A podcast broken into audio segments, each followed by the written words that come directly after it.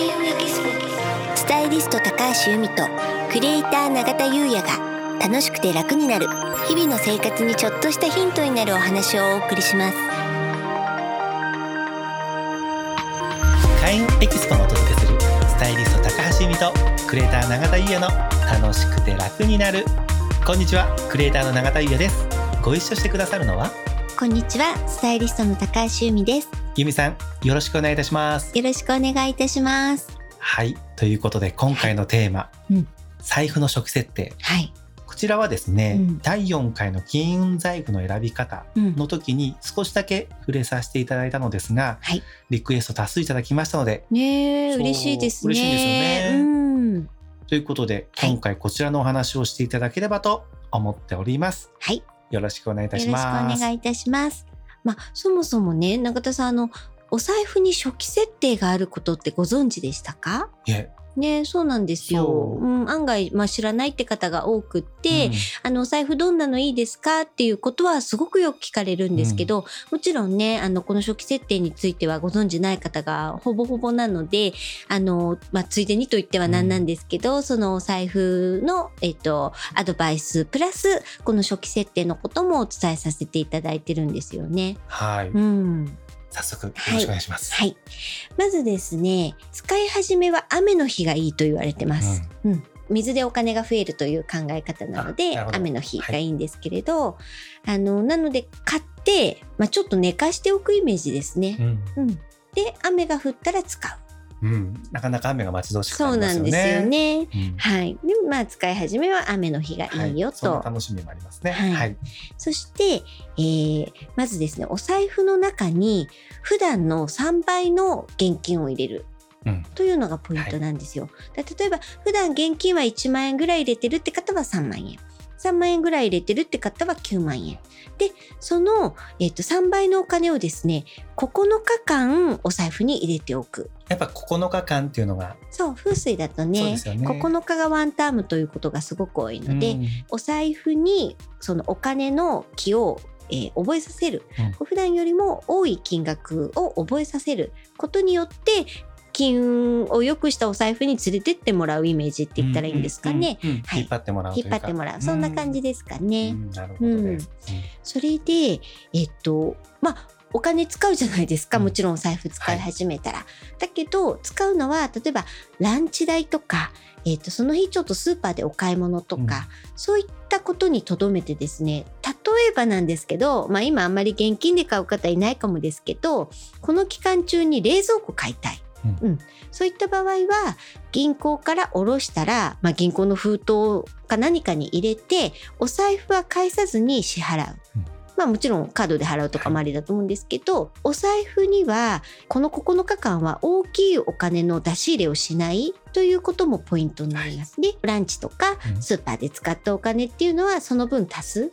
例えばその日3000円使ったらちょっと3000円入れるという、そういう感じで9日間、えー一定の金額をキープしておくというのが初期設定になります。まあ財布にこの金額をはい。まあ覚えてもらう覚えてもらう。そんなイメージですね。そんなイメージですね。ありがとうございます。うん。あとはですね、お財布にあと入れていいものって、お金にまつわるカードと免許証保険証、それぐらいなんですよ。うんくれぐれも写真入れたり、はい。あの、お守り入れたり、うん結構そういう方多いんですけど、それはやめてねって感じですかね。そうですよね。うん私も由美さんに教えてもらったから今まで結構カードってね、うん。ポイントカードとか、うん。いろいろ入れちゃってたんですけれども、うん今それ一切別のうん。カード入れみたいなのを購入してそっちに入れてあと領収書とかもね、うんそっちに入れるようにして、うんカードは私は教えてもらった中で4枚うんそれだけにしてます、素晴らしい。ありがとうございそうますなんですよね。あの、入れていい枚数っていうのが決まっていて、はえ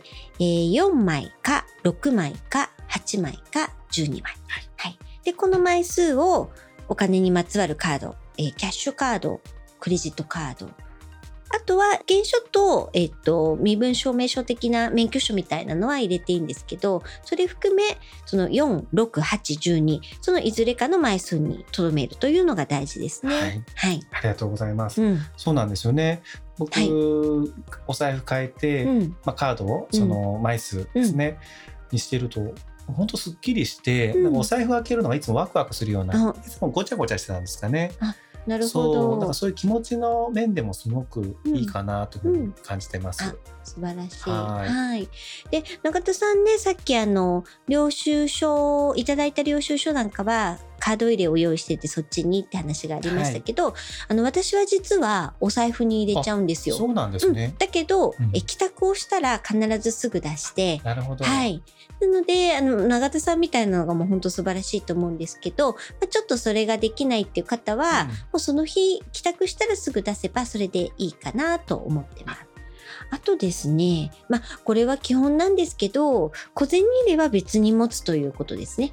なぜなら、お金、お札と、えっと、硬貨、コインは材質が違うので、その同じ財布というお部屋に入れておくのは良くないといった風水の考え方なので、はい、別にするというのが基本的なところですかね。はい、はいありがとうございます。うん。ちなみに、うん。これまだ私聞いてなかったんですけども、小銭のうんお財布の初期設定とかってあるんですかね？あのね、ないんですよ。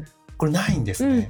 小銭入れに関しては割と緩くって、まあ基本的にね、えっと、長財布と一緒で赤、青、あとまあオレンジなんかもあんまり良くないとは言われてるんですけど、あの真オレンジのものですね。うんうんそれ以外のものなら、な、何でもいいっていうのはちょっと語弊がありますけど、気に入ったものならいいよと。